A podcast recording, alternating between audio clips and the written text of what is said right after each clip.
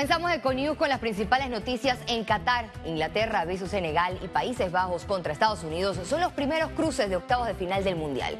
Poco a poco se conocen a los clasificados a los octavos de final del Mundial Qatar 2022. Esta fase se jugará entre el 3 y el 6 de diciembre. Nuestro compañero de COS, David Zacata, desde Qatar, nos brinda detalles de lo acontecido este martes 29 de noviembre. Adelante, David. Muchas gracias y buenas noches desde Doha, Qatar. Estamos en las afueras del Al Tumama Stadium donde cerró la jornada del Grupo B de esta Copa del Mundo que tiene a la selección estadounidense en la próxima fase tras ganarle 1 por 0 a la selección de Irán.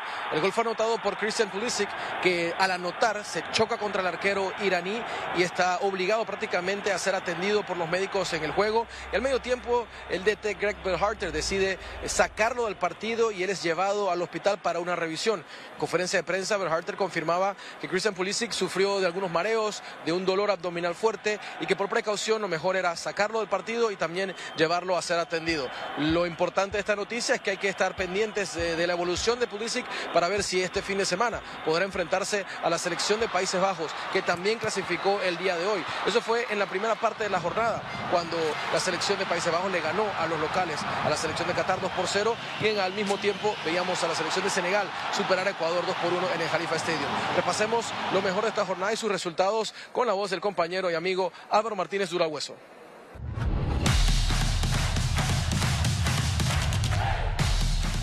Países Bajos sella su paso a octavos de final, venciendo a Qatar dos goles por cero. Y Senegal logra el segundo lugar del grupo A tras su victoria sobre Ecuador por dos goles por uno. Inglaterra derrota a una débil Gales por 3 a 0. El equipo de Estados Unidos logra pasar a la siguiente ronda tras su victoria 1 a 0 ante Irán. Sin duda la noticia triste para el calor latinoamericano es la ausencia de Ecuador en la próxima fase, un equipo que proyectaba mucho, que arrancó de muy buena manera, un equipo joven dirigido por Gustavo Alfaro, el argentino, que lució muy bien ante Qatar y también ante Países Bajos, pero que contra Senegal en el partido más importante no pudo cumplir con la faena, un empate le bastaba, termina cayendo derrotado y es el equipo africano quien estará entonces en la próxima ronda. Del otro lado lo lograba también la selección de Inglaterra al superar a Gales, que tuvo una baja presentación, el equipo liderado por el astro Gareth Bale, ganador en sus clubes en diferentes competiciones, pero que con su selección estaba apenas en su primera presentación en una Copa del Mundo y no logra avanzar de ronda. El equipo inglés estará como número uno del grupo B, número dos será la selección de Estados Unidos y los emparejamientos quedan con la selección estadounidense enfrentándose a Países Bajos y la de Senegal enfrentándose a Inglaterra en los octavos de final. Con el informe desde la ciudad de Doha, en el Alto Mama Stadium, la producción de Dani Espinosa, David Zacata. Vuelvo con más. Hasta Panamá. Adelante. Gracias David por brindarnos una amplia información sobre el Mundial de Qatar. Mucha información durante este fin de semana en la Copa Mundial Qatar 2022, mientras algunos equipos se clasifican y otros siguen disputándose su pase a los octavos. Otros han quedado envueltos en polémicas como es el caso de la escuadra de Camerún. El guardameta de Camerún, André Onana, fue suspendido por motivos disciplinarios, según informó la Federación de Fútbol de Camerún a través de un comunicado, después que se quedara fuera de la convocatoria tras el empate 3 a 3 ante Serbia en la Copa Mundial el pasado lunes. Todo el equipo de Marruecos volvió a entrenar este lunes, un día después de lograr otra sorpresa en la Copa del Mundo contra Bélgica por dos goles a cero. Los marroquíes se juegan su clasificación ante Canadá un polémico video en que Leo Messi pisa la camiseta de México en la celebración argentina luego de su victoria ante la selección mexicana, el boxeador mexicano Saúl El Canelo Álvarez increpó al jugador a través de su cuenta Twitter y escribió lo siguiente: ¿Vieron a Messi limpiando el piso con nuestra playera y bandera? Manifestó el peleador. Argentina se prepara para cerrar su último partido de fase de grupos ante la selección de Polonia. Los de Scaloni están obligados a sumar puntos si quieren depender de ellos mismos. La Francia de Didier Deschamps entrenó por la noche ante la prensa en Doha. Enfrentarán a Túnez este miércoles en su tercer partido de grupo, estando ya clasificados, por lo que una rotación en el cuadro de los Blues no será una sorpresiva para dar descanso a algunos jugadores. España regresó con fuerza al trabajo, desafiando el intenso calor reinante en Doha. Los españoles se ejercitaron para preparar el partido del próximo jueves ante Japón, decisivo para determinar la clasificación a los octavos de final de la Copa del Mundo. Portugal regresó a los entrenamientos este martes por la mañana en Doha, después de su victoria 2 por 0 ante Uruguay en el estadio Lusail en su segundo partido de la Copa del Mundo de Qatar. Los dirigidos por Fernando Santos ya amarraron su pase a los octavos de final. Tras la derrota contra Marruecos, el equipo de Bélgica retomó los entrenamientos para preparar su compromiso ante Croacia. Una derrota les dejaría fuera y sin opciones de poder acceder a la siguiente ronda. Mientras el balón sigue rodando en la Copa Mundo Qatar 2022, repasemos los acontecimientos más importantes de la jornada fuera del terreno de juego. De esta manera celebró Senegal que su equipo entró a los 16 mejores del mundo en el torneo de la FIFA. Es la segunda vez en la historia que los Leones de la Teranga avanzan a la siguiente ronda. Le agradecemos mucho a Dios, el partido fue muy difícil, pero gracias a Dios ganamos.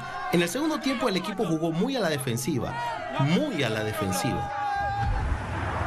Los encargados del Mundial de Qatar admitieron la muerte de más de 400 migrantes como resultado del trabajo realizado para el torneo. El comité organizador añadió que las condiciones de salud y seguridad para los trabajadores mejoraron. Repartidores de alimentos de Ghana celebraron el triunfo ante Corea del Sur en las calles de Doha. La mayoría de los motorizados en Qatar son migrantes y aprovecharon el tiempo entre las entregas para ver el partido. Una fuente involucrada en la seguridad de los partidos reveló a la cadena de noticias CNN que los familiares de la selección de fútbol de Irán fueron amenazados. El medio informó que fueron advertidos de encarcelamiento y tortura si los jugadores no se comportaban en el encuentro.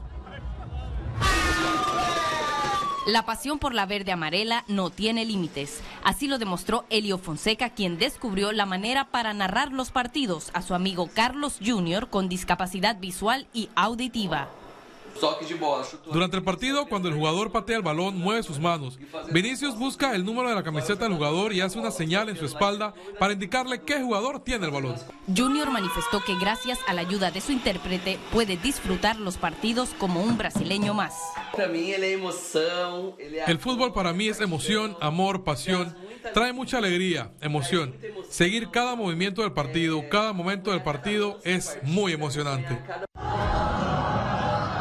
Fanáticos de todo el mundo disfrutaron el ambiente nocturno en Doha.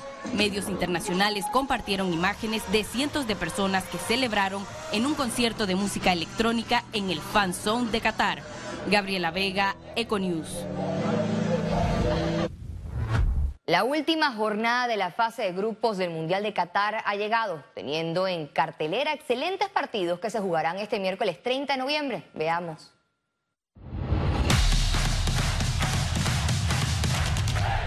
Este 30 de noviembre será la jornada 11 del torneo de Qatar 2022 y contará con los siguientes partidos. A las 10 de la mañana, el grupo D salta a la cancha con estos encuentros.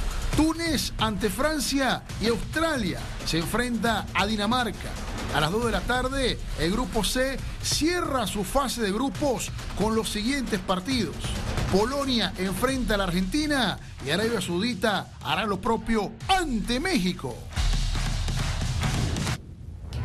Cambiamos de tema ya que el juzgado tercero liquidador de causas penales reanudó este martes la audiencia preliminar del caso New Business. y Asociados S.A.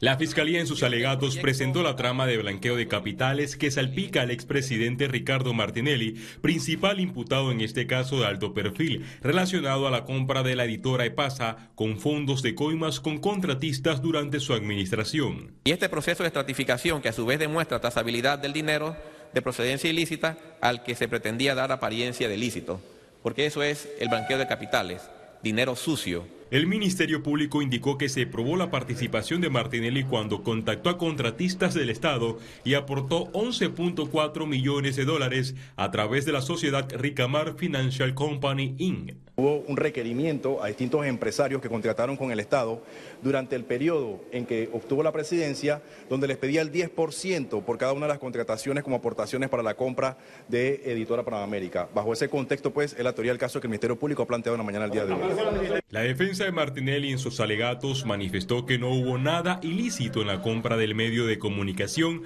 porque el dinero salió del bolsillo de varios inversionistas. Demostré que el señor Ricardo Martinelli todos los aportes que realizó lo realizó de su cuenta bancaria.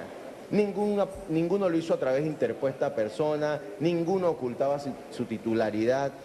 Ustedes escucharon aquí al Ministerio Público cuestionar esas, esas, esos aportes, ¿no? En este caso, donde el Ministerio Público ha logrado que el Estado recupere el 40% de las acciones de PASA, la jueza tercera liquidadora de causas penales, Valoisa Marquines, se acogió al término de ley para decidir si llama a juicio al exmandatario Ricardo Martinelli. Félix Antonio Chávez, Econius.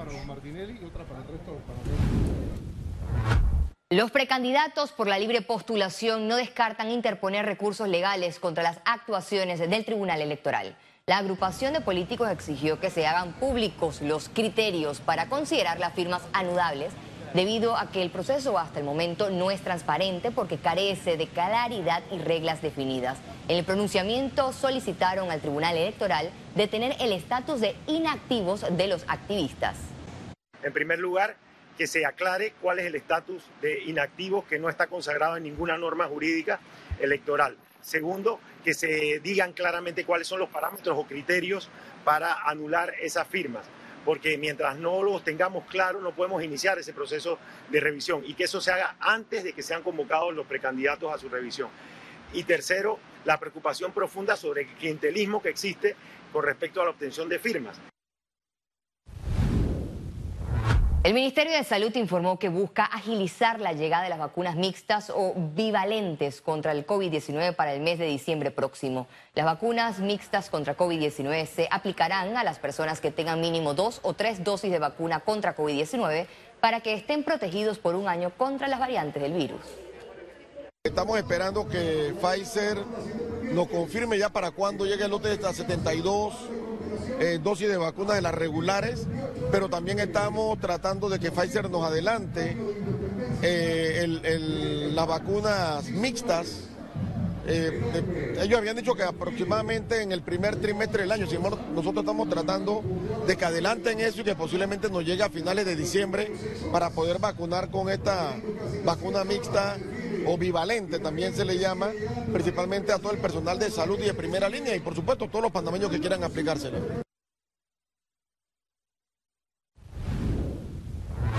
La Universidad Tecnológica de Panamá proclamó este martes a su nuevo rector electo. Se trata del doctor Omar Olmedo Aispurúa Pino, docente desde hace 30 años. Posee un doctorado en automática y robótica, un posgrado en economía y política ambiental, una maestría en ingeniería industrial. Además, habla los idiomas español, inglés, alemán y francés. Su discurso en el acto de proclamación inició con un llamado a la unidad de los miembros de la comunidad universitaria. Necesitamos llevar a esta institución a nuevos escenarios, una, escenarios eh, de, las universidades más prestigiosas del mundo, porque sentimos que tenemos lo más valioso que se necesita para ello, y es un recurso humano altamente capacitado con los mejores estándares. Señaló que el financiamiento de la educación superior debe venir no solo del Estado, sino también de la empresa privada. Una universidad que se fundamenta en la formación tecnológica, pues tendría que tener demasiados recursos para tener sus laboratorios y sus equipos con el know-how que demanda la, la industria en el mundo. Por lo tanto, tenemos que traer a la empresa, empoderarla en la institución y decirle que ellos tienen que ser parte también de esta formación, porque son los que al final se van a beneficiar de lo que nosotros vamos a formar. Aispurúa tomará posesión del cargo el 2 de febrero de 2023. Citó que entre los retos de su administración están una plataforma de informática robusta, modernizar la oferta académica y modificar el marco legal de la universidad. El docente de hoy es muy poco lo que le puede enseñar a un alumno. Todo ya está en la red, todo ya está en las redes, salvo su investigación y el know-how que él esté desarrollando con sus equipos de laboratorio y en su investigación. Por lo tanto, el docente de hoy, bueno, el que enseña, el docente excelente, el que demuestra, pero el docente excelso, el gran maestro, es el que inspira. Y nosotros tenemos que trabajar para que nuestros docentes impiden a nuestros estudiantes a buscar y a generar ellos mismos su propio conocimiento. Sobre el presupuesto para gestión, reconoció que siempre van a ser menores y deficientes, pero trabajará en conseguir los recursos. Ciara Morris, Econews. Economía. Ante la demanda de compras en línea por festividades de fin de año, la compañía líder en ciberseguridad Soluciones Seguras recomendó no acceder a sitios desconocidos por promociones para evitar fraudes electrónicos. Las medidas no, no han cambiado. Siempre hay que mantener una copia segura, digamos, de los datos, siempre tener, digamos, una visión clara de los dominios a los cuales se accede, de que sean, digamos, eh, válidos, de que tengan su certificado de seguridad eh, también válidos.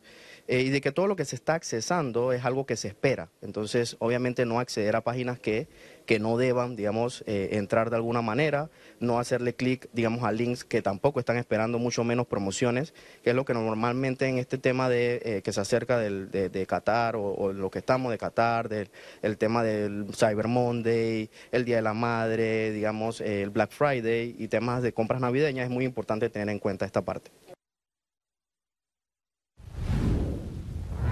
El Fondo de Ahorro de Panamá perdió más de 160 millones de dólares entre enero y septiembre de este 2022. Representantes de este fondo de ahorros informaron que el rendimiento bruto en este periodo reportó una caída de 10.95% a consecuencia de la volatilidad de los mercados y su tendencia a la baja. No se trata de una afectación directa, sino el comportamiento del mercado que afectó las inversiones del fondo. La expresidenta de APEDE, Elisa Suárez, cuestionó el retraso en el cierre de contrato de Minera Panamá. ¿Qué va a pasar si no se firma el contrato? ¿Vamos a ir a un arbitraje? ¿Cuánto le cuesta a Panamá el tema del arbitraje? ¿Qué va a pasar con los 7.000 empleados? La mayoría panameños, altamente capacitados, muchos de ellos también que tenemos ahorita en la mina, las treinta y pico de comunidades impactadas.